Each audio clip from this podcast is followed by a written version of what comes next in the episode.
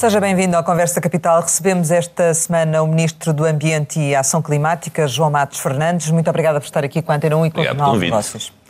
Como sempre acontece, começo por lhe perguntar o que é para si neste momento capital em Portugal. O que é capital neste momento é que uh, a economia recupere uh, e recupere fazendo investimentos na sustentabilidade. Uh, já lá vai o tempo em que a economia e o ambiente ou a sustentabilidade eram olhados como duas faces de uma mesma moeda. Isso é falso. Eh, e por isso os investimentos que temos que fazer agora para recuperar a nossa economia nesta fase em que eh, começamos a libertar da pandemia do Covid é que esses investimentos sejam mesmo feitos eh, na sustentabilidade e com isso assegurar o futuro do país e contribuir para o futuro do planeta com investimentos numa economia neutra em carbono, que regenere recursos e que respeite os limites dos sistemas naturais. O PRR, se tudo correr uh, como previsto ou como o Governo gostaria, deverá ser aprovado por Bruxelas mais ou menos dentro de um mês. Nas áreas que o Sr. Ministro tutela, têm existido dúvidas? Que tipo de dúvidas é que têm surgido nestes entretantos? Na nossa área não têm existido dúvidas, até porque, tendo eh, a obrigação do PRR incluir 37% dos seus investimentos na ação climática, no combate às alterações climáticas, os investimentos propostos por nós são muito bem-vindos.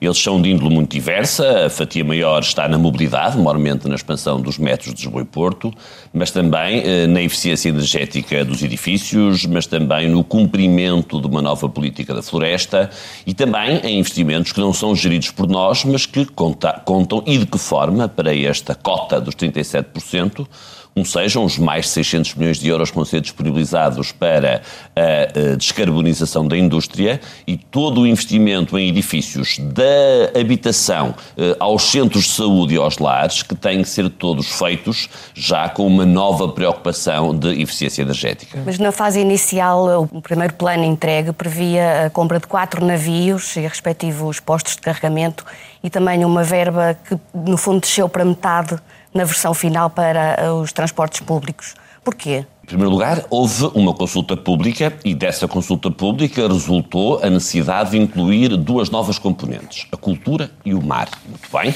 sinal de que a consulta pública e que o Governo ligou mesmo àquilo que a consulta pública disse essa redução de verbas é compensada ainda por este quadro comunitário de apoio. Ou seja, os aproximadamente 50 milhões de euros que saíram para a descarbonização dos transportes vão dar lugar a um aviso que já está em Bruxelas, o pedido do mesmo para ainda neste quadro comunitário de apoio, em complemento do grande aviso que levou, por exemplo, à aquisição dos 709 autocarros de elevada performance ambiental, dos quais cerca de 480 já estão a circular no país, conseguimos então ainda 40 milhões de euros nas sobras do POCUR para compensar esse mesmo corte. A partir do momento em que houve esta necessidade de ter cerca de 400 milhões de euros para a cultura e para o mar, esse dinheiro tinha que sair de algum lado. E nos dois sítios onde houve cortes, se assim posso dizer, nas verbas inicialmente propostas pelo Ministério do Ambiente, nós conseguimos sempre compensá-las. Mas quer dizer que estes 325 autocarros vão ser comprados, se calhar alguns deles até antes do, do PRR estar em vigor? Exatamente. Portanto, vamos guardar esta parte para os meios urbanos e metropolitanos,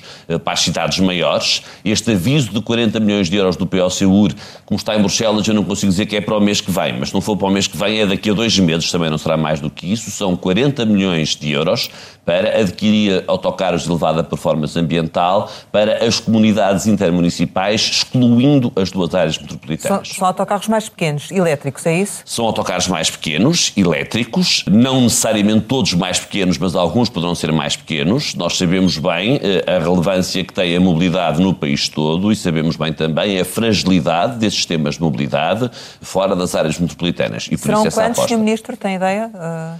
Não sei dizer quantos são, porque depende muito daquilo que vierem a ser, obviamente, também o preço de cada autocarro. O que é que paga o PO Seguro? O PO Seguro paga a diferença, 85% da diferença, entre um autocarro convencional, um autocarro a diesel, e um autocarro de elevada performance ambiental. Estamos a falar de empresas públicas ou privadas? Estamos a falar de ambos. Estamos a falar de operadores de transporte, eh, sendo que fora das áreas metropolitanas, eu penso que todos, todas as empresas, tenho quase a certeza, todas as empresas são empresas privadas, sendo que as autarquias também podem candidatar-se aqui. E isso leva-me a perguntar-lhe também se em relação a este PRR, estes fundos disponíveis serão totalmente absorvidos ou se podemos correr aqui o risco de ter uh, avisos que, que, não, uh, que não têm candidatos que não têm interesse?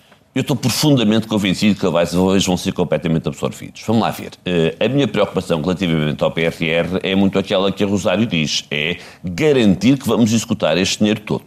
É mesmo a minha maior preocupação. E por isso também estamos a começar mais cedo com o que demora mais tempo. Eu penso que não minto se disser que a primeira obra do PRR eh, a começar, enfim, com o processo a começar, foi lançada por nós, foi a nova ponte para o metro do Porto, entre o Porto e Gaia. Mas foi dado esse pontapé de saída ainda sem o plano estar aprovado por Bruxelas. Isto não há risco que algum desses projetos, por exemplo, de expansão do metro do Porto ou de Lisboa, possa haver aqui um revés e Bruxelas exija mais sacrifícios, como acabou de falar, em relação à, à cultura ou ao mar? Não, todo em todo. Vamos lá ver.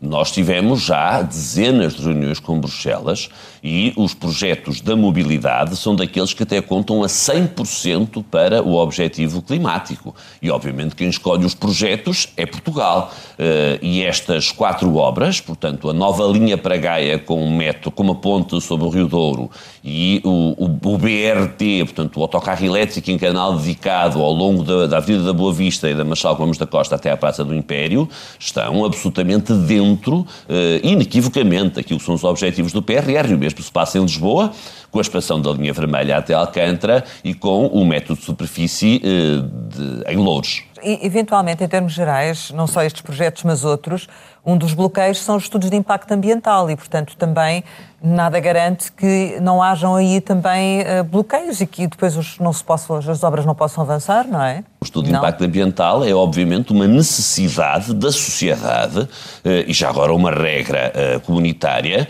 para que projetos com uma determinada dimensão possam vir a ser licenciados. Nós não, não. podemos fazer obras com grande dimensão. Ou não, não é? Obviamente faz parte do processo administrativo, mas isso é, vamos lá ver, a alternativa qual era? Era não haver PRR e fazer subir os estudos de impacto ambiental. Tem pés em cabeça e, portanto, obviamente que todo o processo de licenciamento uh, decorrerá normalmente, mas não há aqui bloqueio nenhum. Aliás, ou se a parcela do processo administrativo de licenciamento, que nós conhecemos o prazo com rigor, é a avaliação de impacto ambiental. Sim, assim como é o caderno de encargos, enfim, por exemplo, que também é preciso estar previsto. Eh, tudo isso são, são fatores que levam até o momento em que a obra é feita, não é? Vamos lá ver. A questão... quando, quando eu digo, quando eu digo que a linha vermelha do metro de Lisboa vai estar pronta no quarto trimestre de 2025, não conto com uma obra adjudicada amanhã.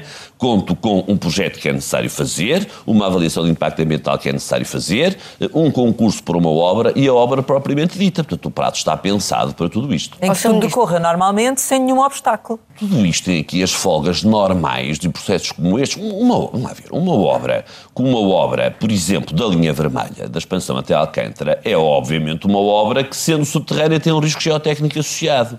Isto levou-nos, por exemplo, a uma opção muito concreta de engenharia para reduzir muito esse risco geotécnico. Foi a discussão se, por exemplo, a estação de Alcântara deveria ser subterrânea e, portanto, atravessando necessariamente o caneiro de Alcântara ou devia ser à superfície. E uma das razões que ditou uh, por, uh, pela opção dela ser à superfície foi exatamente nós sabemos bem o tempo que demora a fazer um viaduto mas reconhecemos que há sempre uma dúvida inevitável na engenharia sobre o que é atravessar o Caneiro de Alcântara. Essa foi uma da razão pela qual essa estação vai ser uma estação elevada sobre a Avenida de Ceuta e perpendicular à Avenida de Ceuta. Mas em relação, por exemplo, ao, ao mais recente projeto que o Metro de Lisboa tem em curso, já houve várias datas para a abertura da, da nova linha circular, por exemplo e há questões como a litigância nos concursos, o Código da Contratação Pública, o próprio tempo que o Tribunal de Contas demora a pronunciar sobre determinados contratos. Não vê aqui, de alguma maneira, riscos em que, tendo em conta o prazo que, em que o PRR tem que ser executado, Aos possa estar em causa? do PRR e a qualquer outro projeto público financiado pelo Orçamento de Estado, financiado pelo normal quadro comunitário de apoio, aplicam-se as regras do Estado de Direito. E, portanto, nós fazemos isto sempre com alguma folga, sabendo que algumas dessas situações vão necessariamente ocorrer. A litigância que aconteceu por exemplo, na adjudicação das obras do Método Porto, em que quem ficou colocado em sexto lugar pôs uma ação em tribunal para excluir os primeiros cinco, bom, felizmente o tribunal deu razão e as coisas avançaram. Agora, uma coisa, há uma coisa que eu não nego. A minha maior preocupação, sobretudo nestas obras maiores, é necessariamente cumprir prazos. E estou preocupado com isso. Por isso, vamos a começar o mais cedo possível. Parece muito pouco tempo para tudo o que há para executar, sobretudo obras que exigem realmente processos muito complicados. E, e o próprio Sr. Ministro acaba por reconhecer isso ao dizer que quer antecipar antes mesmo do, do programa estar aprovado por Bruxelas, não é? Estão Portanto, antecipados. Há aqui uma margem alguns, de, de, alguns de perigo, deles, não é? Dizer... Alguns deles, de facto, estão antecipados. Sabemos bem que estamos a correr contra o tempo e que queremos mesmo concretizar estes projetos e executá-los. Repare, a alternativa era não fazer reforma nenhuma escolher pequeninos projetos que se faziam em três ou seis meses. Não. O PRR, sendo um programa que tem inclusas reformas, tem necessariamente que ter investimentos com dimensão que promovem essas mesmas reformas. Agora, estamos a correr contra o tempo? Estamos. Estamos mesmo a correr contra o tempo. E porque, então, nos projetos do Ministério do Ambiente, isso é muito evidente, porque é óbvio que eles estão mesmo no coração do espírito daquilo que que é o European Green Deal desenhado pela Comissão Europeia, com muita confiança, nós estamos a começar antes do, do dia zero. Diga uma coisa, relativamente à questão da, da, mobilidade, há aqui dois aspectos que gostaria de, de perguntar. Um deles tem a ver com uh, o envolvimento também dos privados. Ou seja, não faria sentido promover uh, a alteração das frotas dos privados para uh, os elétricos ou o hidrogênio tal como se pensa fazer relativamente à, à, restante frota? Vamos lá ver. Mesmo destes 700 autocarros do POCUR, 709 para ser mais rigoroso, é verdade que eh, a STCP e a Carris acabaram por absorver cerca de metade destes mesmos autocarros, mas a outra metade foi por empresas privadas. E já agora, empresas privadas que se puderam candidatar ao POCUR em paridade de circunstâncias. O que aconteceu mas e agora, foi... no PRR, Sr. Ministro? Agora, no PRR, não tenho a mais pequena dúvida que ainda vai ser mais evidente a confiança das empresas privadas em candidatar-se. Explico porquê porque eh, até há pouco tempo, ainda nem todos estão adjudicados, as CIMAs, as comunidades intermunicipais e as áreas metropolitanas lançaram os concursos para as concessões de transporte rodoviário, às qual concorreram essencialmente empresas privadas. E naturalmente que algumas empresas, há um ano, dois anos atrás, na incerteza de qual seria o resultado desse concurso, foram timoratas eh, ao querer comprar novos autocarros porque podiam ter o autocarro e não ter o negócio.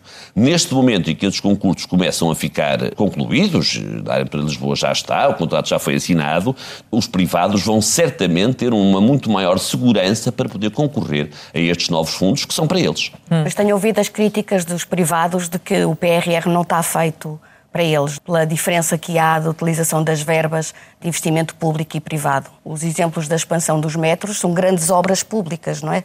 Todos estes investimentos dividem-se em dois apoios diretos às empresas privadas. O caso da bioeconomia é manifestamente um desses casos. O caso dos investimentos para o desenvolvimento dos gases renováveis é outro bom exemplo e outros bons exemplos encontrarei.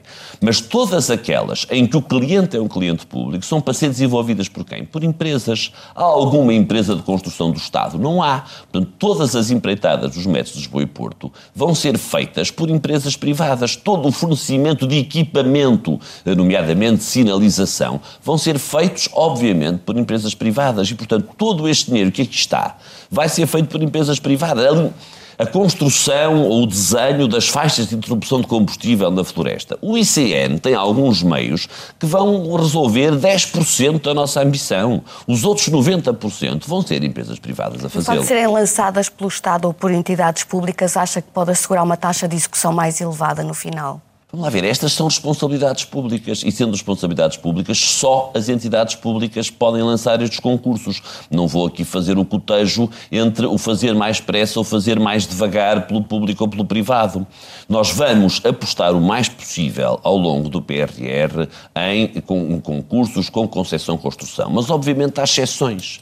Uma ponte sobre o Douro não pode, em situação. Bom, tecnicamente pode, mas eu acho que seria uma decisão errada que uma ponte sobre o Douro eh, estivesse incluída num concurso de concessão-construção. Um erro. É, de facto, fazer uma ponte eh, entre aquelas duas fragas extraordinárias, jusante uma ponte do Eiffel e a montante de uma ponte do Edgar Cardoso, tem que ser, obviamente, um concurso de ideias público, internacional, que garanta que a ponte é muito mais que uma passagem, é de facto uma obra de arte entre as duas margens.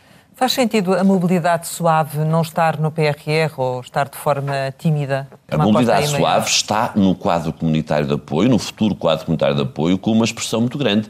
Haverá pelo menos 300 milhões de euros, tal como aliás está previsto no plano inicial que fizemos, ainda já comigo como ministro, mas no anterior governo, do plano para a mobilidade suave, para que venha a ser concretizada. Deixe-me que lhe diga que essa é mesmo uma área onde também, sem apoio do Estado Central, se tem multiplicado, e bem, eh, as ciclovias, sobretudo nas cidades. Aqui a nossa preocupação nem é tanto uma preocupação urbana, é de facto uma preocupação de ligação entre municípios. E é isso que o Fundamental tem vindo a apoiar e em dias iremos de facto apoiar um conjunto de ciclovias intermunicipais na área metropolitana de Lisboa. Há uma, enfim, uma batalha em curso entre políticos, ambientalistas e industriais sobre a questão do momento em que se deve deixar os veículos com motor de combustão interna.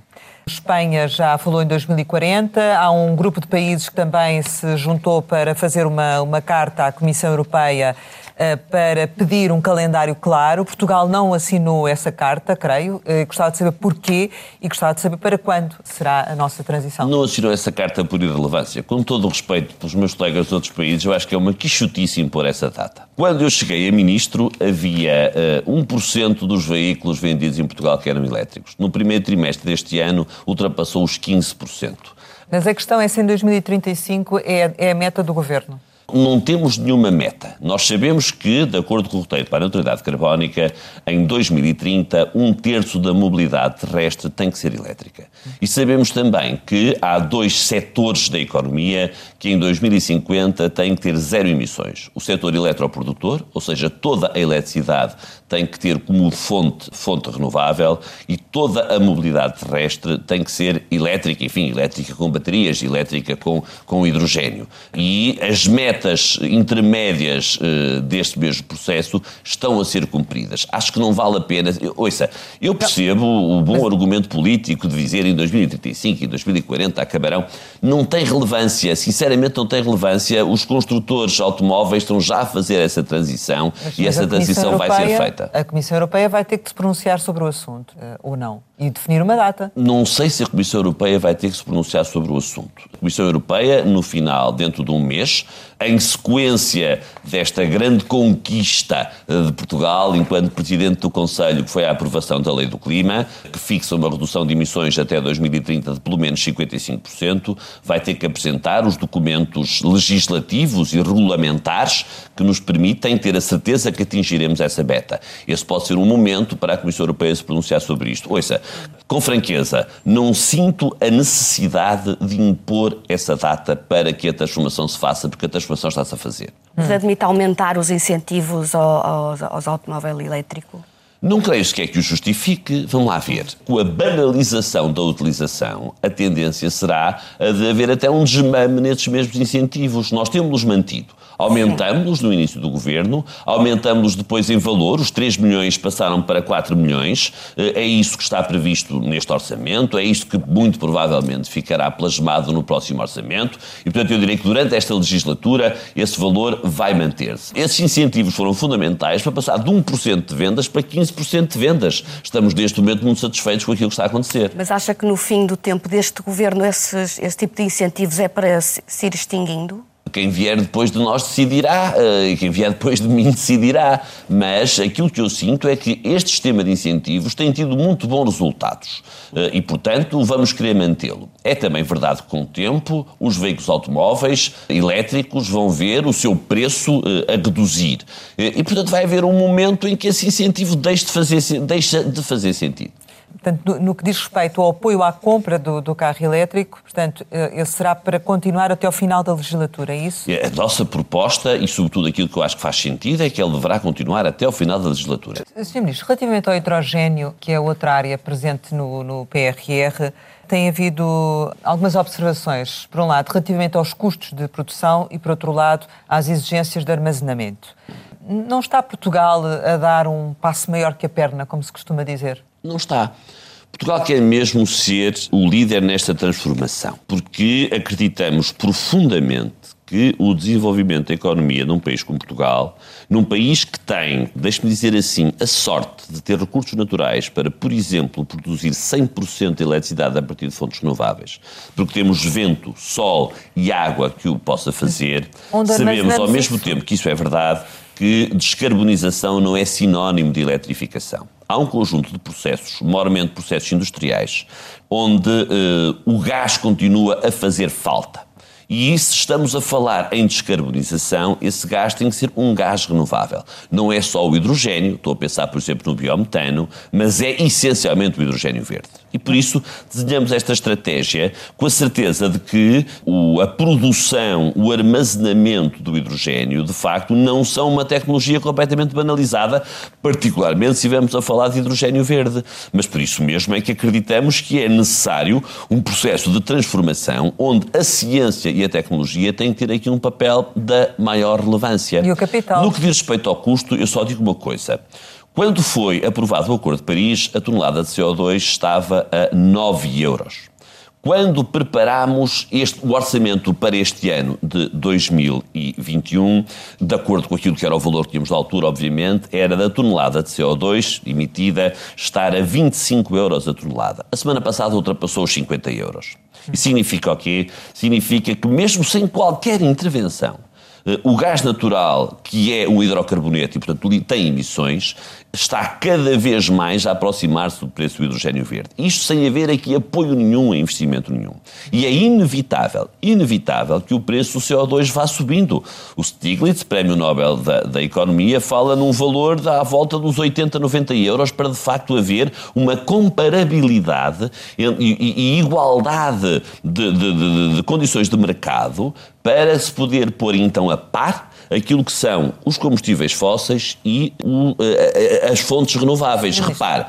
Nós temos matéria-prima. A questão é depois transformar essa matéria-prima e armazená-la e exportá-la, não é? Vamos lá ver. Eh, deixe-me só, eu já lá vou, mas deixe-me dar este exemplo. Quando chegamos ao governo, a produção de eletricidade a partir do carvão não pagava imposto e porque estas coisas não se devem mudar de uma noite para uma manhã, aquilo que nós fomos fazendo foi ir introduzindo esse mesmo imposto. E bastou chegar aos 50% para ser, afinal, completamente inviável, do ponto de vista do preço, a produção de eletricidade em Portugal a partir do carvão. Sines já fechou e o pego encerrará antes do final do ano. Nós temos absoluta consciência da importância do saber na, da produção da produção do hidrogênio. Deixe-me que lhe diga que não há propriamente aqui aqui grandes novidades e grandes coisas a inventar e a descobrir do ponto de vista da técnica. O que existe sim é um desafio muito grande para passar para a escala industrial. Mas ouça, eh, no aviso do POCUR que lançámos de 40 milhões de euros, que foi aquilo com que nos comprometemos na estratégia, tivemos procura de dezenas de projetos, país fora, num investimento que se aproxima dos 100 milhões de euros, 108 milhões 108 de euros, milhões. com uma execução destes mesmos 40 milhões de euros de fundos comunitários, Mas isso significa que vão promover que projetos de diversa dimensão Sim. Eh, Sim. e localizados no país todo para a produção de hidrogênio verde e de outros gases renováveis. Mas já agora, relativamente a esse concurso, significa que vai reforçar essa verba função do número de candidaturas ou não? Não há necessidade de tal. São só os 40 até porque milhões, nós é? fixamos, nós fixamos que nunca apoiaríamos em nenhum projeto eh, mais do que 5 milhões de euros, independentemente da dimensão do projeto.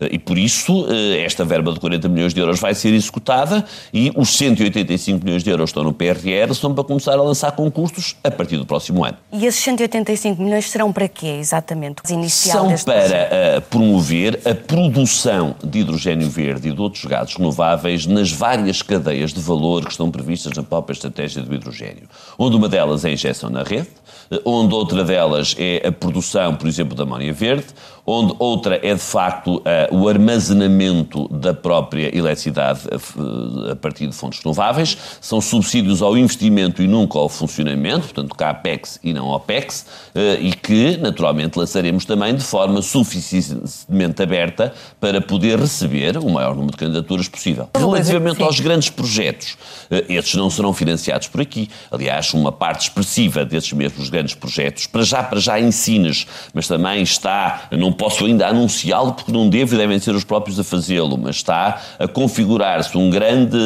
um grande cluster do hidrogênio a partir de Estarreja uh, e envolvendo um conjunto de empresas do norte do país, uh, mas para estes grandes projetos não é aqui que eles poderão vir a buscar financiamento comunitário, terá que ser diretamente a Bruxelas. E ainda tem a esperança de que possamos existir esse gasoduto entre Portugal e Espanha e, e, França, nomeadamente até para a exportação deste, deste hidrogênio. Fez essa, esse apelo à, à União Europeia, chegou a ter resposta? Como é que isso ficou?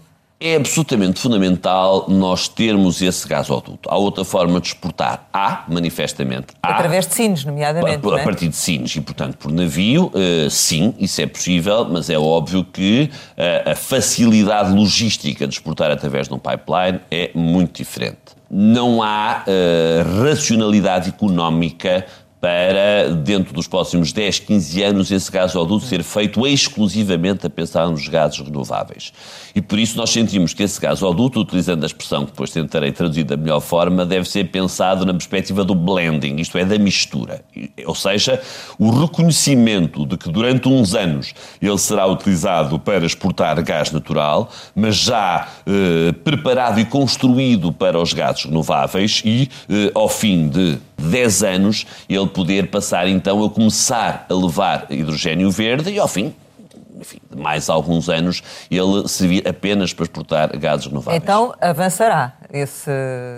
Não depende só de nós, depende de Espanha, depende de França e mentiria se dissesse que há aqui algum acordo firme à volta disso. Mas a minha questão é se continua empenhado nisso e a trabalhar nesse aspecto ou nem por isso? Continuamos muito empenhados ah. nisso e a trabalhar nesse aspecto, sim. Em relação à energia solar, está previsto um leilão para este ano.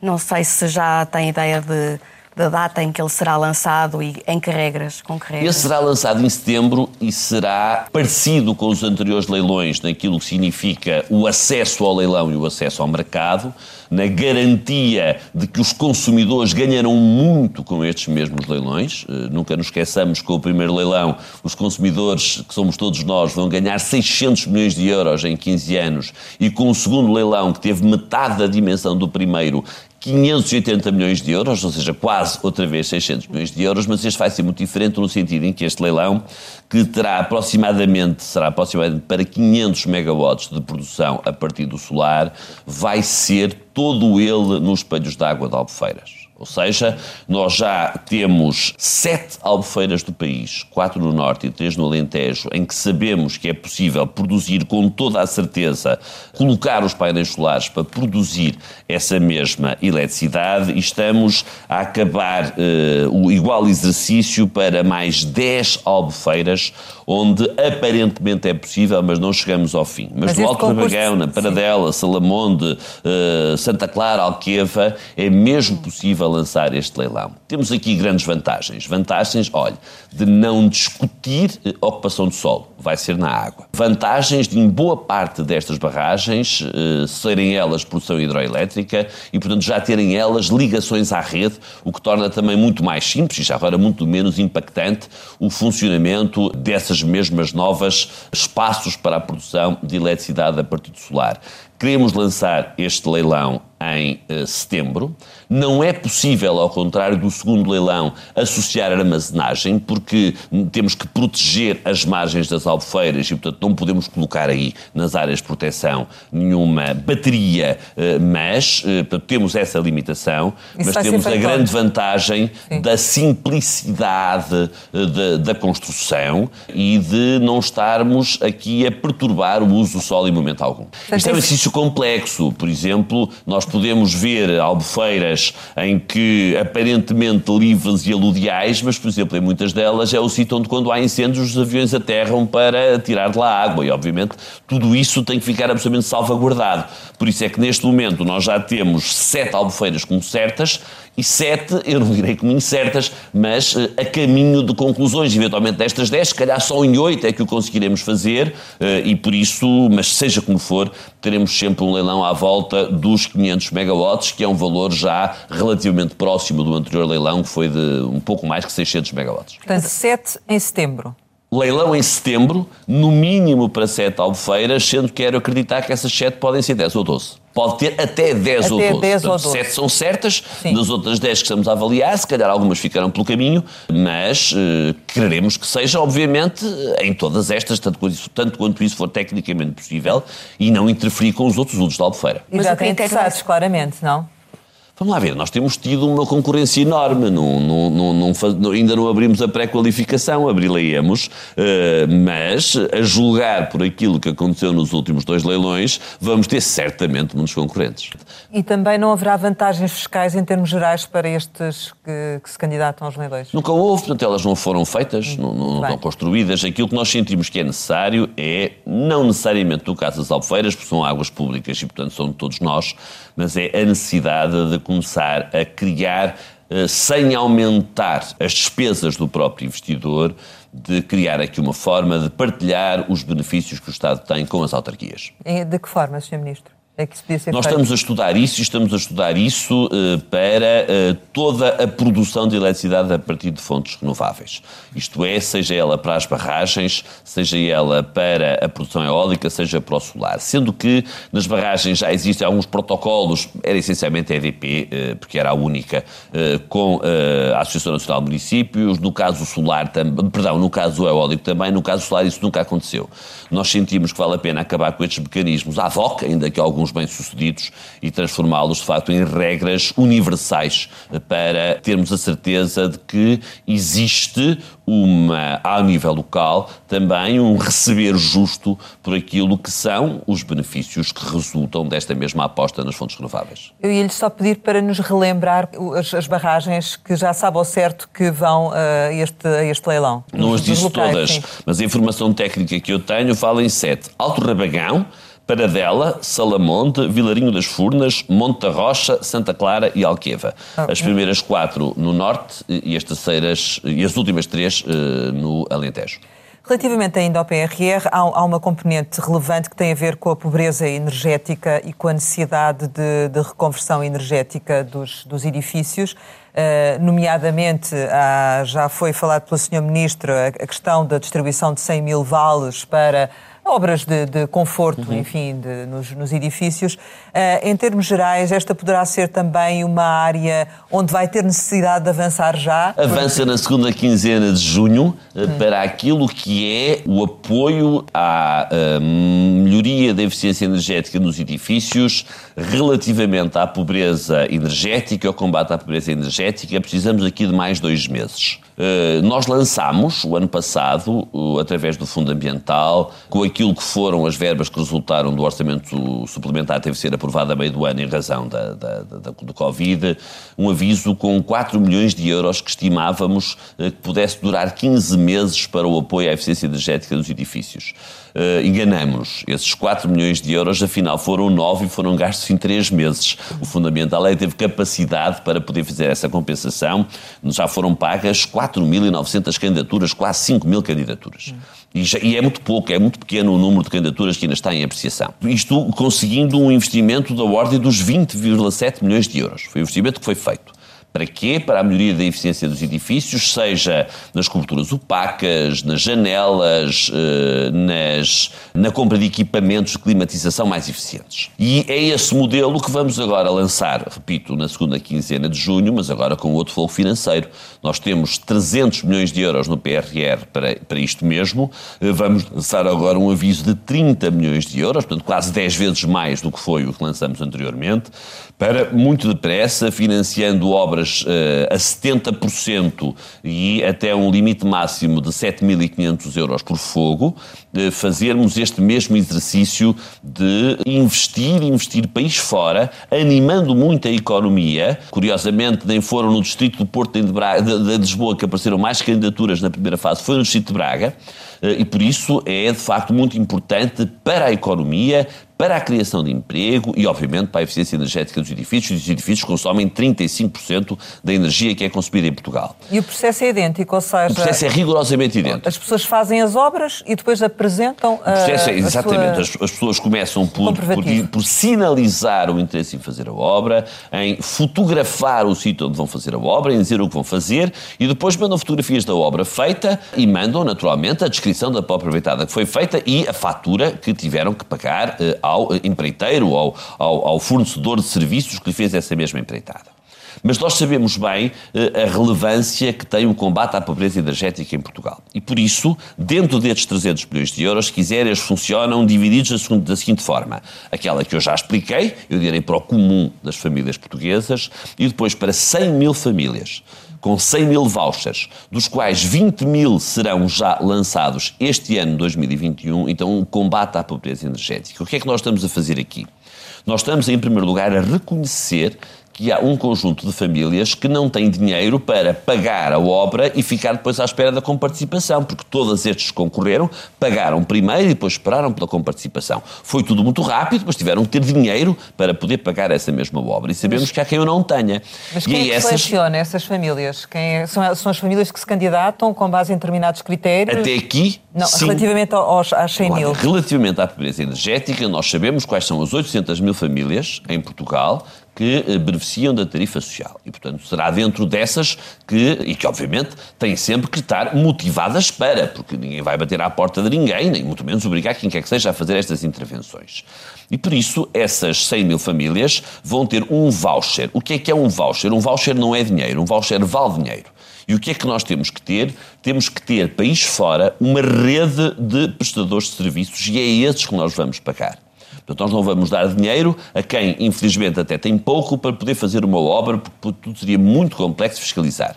E, portanto, vão ter um voucher ao qual têm que se candidatar, dizendo que quer fazer isto, isto e isto, e vão com esse voucher junto do empreiteiro, junto do fornecedor de serviços, que tem que, obviamente, pertencer a uma rede que está certificada, a dizer que queremos fazer isto. Mas financiar a totalidade ou também aí até 70%? A ideia é financiar a totalidade até um montante máximo. Esse montante máximo deverá ser de 1.300 euros. Porquê 1.300 euros? Euros. 1.300 euros é o valor médio das candidaturas que nós pagamos neste primeiro pacote de 4 milhões que acabaram a ser 9. Relativamente a, ainda esta matéria da, reconversão energética em edifícios, que o Sr. Ministro falou inicialmente, eh, Estávamos também a falar dos edifícios não, públicos. Relativamente à reconversão energética dos edifícios, o que está previsto no PRR são 610 milhões de euros, divididos em três fatias. 300 milhões de euros para as famílias, neles incluído a, a, o combate à pobreza energética. 240 milhões para a eficiência energética em edifícios da Administração Central. A Administração Local e Regional estará no quadro comunitário de apoio. E 70 eh, milhões de euros para a eficiência energética em edifícios de serviços, que serão todos eles de empresas e onde nós queremos muito que o turismo tenha um papel da maior importância. Mas esses avançarão também já, portanto, o que diz respeito aos edifícios Esses públicos? não estão na minha prioridade de fazer, porque de facto são muitas as tarefas uh, uh, que temos, mas uh, eu acredito que é possível até ao final do ano lançar também o aviso para a eficiência energética nos edifícios de serviços, sendo que aí a comparticipação não será a 100%, porque há regras que nem estão sequer completamente fechadas para aquilo que é o apoio às empresas. Aí nós não poderemos apoiar a 100%, mas apoiaremos certamente com uma fatia significativa do investimento. Estamos quase a chegar ao verão e nesta altura eh, surgem sempre os problemas associados à seca. O PRR também. Uhum eh, pensa um pouco nisso, mas pensa em que medida? Ou seja, em que medida é que realmente vai ajudar a ultrapassar os problemas que todos os anos temos tido? Nós focamos muito claramente uh, no Algarve, com uh, eh, 200 milhões de euros para melhorar a eficiência hídrica do Algarve. Nós temos que ter uma consciência muito clara do seguinte, que a seca a sul do Rio Tejo já é estrutural. Este ano não vamos ter seca, eh, mas a seca é estrutural. Não é porque este ano temos mais disponibilidade hídrica que podemos relaxar o uso da água, não, em situação alguma.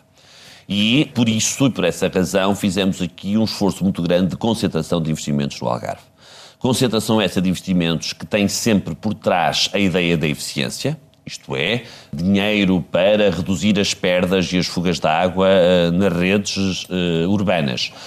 dinheiro para reduzir as perdas e as fugas de água nas redes para a rega agrícola.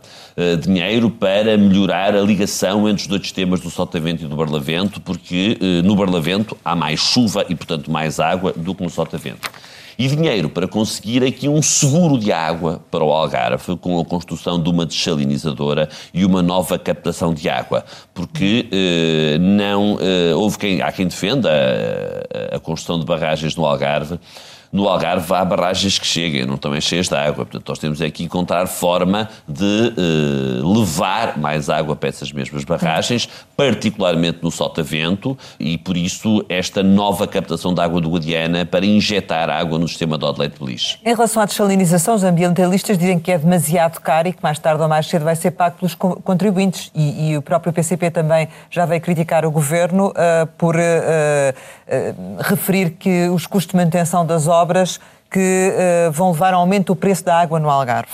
Está até há uma estimativa, é que quando tudo estiver concluído, daqui a seis anos já haja um aumento de um cêntimo por metro cúbico.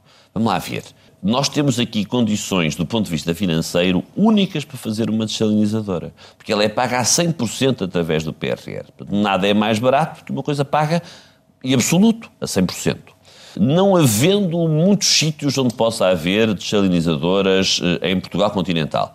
Eh, há pessoas que falam muito das dezenas de desalinizadoras que existem em Espanha. É verdade, mas não conheço nenhuma nem na Galiza, nem no País Basco, nem nas Astúrias. Estão todas no Mediterrâneo. E por isso o Algarve apresenta-se mesmo como uma situação. Em Portugal continental, sabe, já há uma desalinizadora em Porto Santo mas no continente apresenta-se como um sítio ideal para poder fazer. Hum. E nós temos aqui a possibilidade de a ter financiada a 100%. Ora, mais barato é impossível. Este é um seguro de água que é essencial eh, para podermos eu não digo uh, aumentar a quantidade de água que há disponível no Algarve. Eu não digo mesmo isso, porque a perspectiva de redução da pluviosidade no Algarve e no sul do país é de cerca de 25% a 20 anos. Já temos pouca e a projeção é de que vamos ter ainda menos, mas fazer aquilo que foi o meu compromisso com os algarvios, foi assegurar que no futuro não vai haver menos água no Algarve. E de facto a desalinização é uma excelente solução para o poder conseguir. Quais são as perspectivas para este verão, Sr. Ministro, relativamente a esta matéria da, da seca e, enfim... Eu vou ser muito cauteloso na... nas palavras, porque eu nunca quero ser otimista. Neste momento, vamos lá ver, mesmo nos anos mais negros, eh, nunca faltou água para o consumo humano. Nunca. Eh, houve situações marginais, pontuais, que foram sempre supridas em horas. E por isso, este ano, de facto, nós tivemos eh, um fim de inverno e um início de primavera muito chuvoso e, portanto, as albufeiras estão, na maior parte do país, próximas daquilo que é uh, o nível normal. Uh, e, portanto, não, não, não, não serão certamente de esperar grandes sobressaltos. Mas é, de facto, muito injusto uh, se das minhas palavras resultar algum relaxamento dos hábitos. Isso não pode acontecer. Nós temos que fazer sempre um uso muito parcimonioso da água, e o facto deste ano não virmos a ter, isso não vir certamente a ser notícia, eh, não quer dizer que a preocupação seja menor. Como habitualmente no final destas conversas costumamos lançar algumas palavras para uma resposta rápida. A primeira é TAP. TAP é a companhia aérea portuguesa, companhia essa que é absolutamente fundamental para manter aquilo que é a relação histórica e essencial com os países que no mundo falam português e acho que é absolutamente essencial para Portugal termos sempre, mas mesmo sempre, uma companhia portuguesa. Para uma resposta ainda mais breve, EDP. É uh, uma das grandes empresas portuguesas em dimensão uh, e é uma empresa essencial para a transição energética a que o país está obrigado. Corrupção. Um crime. Férias? Tenho tido cada vez menos e não tenho grandes projetos, mas garanto que um dia vou ter muitas férias. Família? São os que gostam de mim porque sim, sem me perguntar nada, eh, e por isso são aqueles a quem eu mais quero. Sporting? O Sporting foi campeão, parabéns. Portugal? Portugal é um país extraordinário. Eu não conheço mesmo um país melhor do que o nosso. Sr. Ministro, muito obrigada por ter estado aqui com a Antena 1 e com o Jornal de Negócios. Pode rever este Conversa Capital com o Ministro João Matos Fernandes em www.rtp.pt. Regressamos para a semana, sempre neste dia, esta hora, e claro, contamos consigo.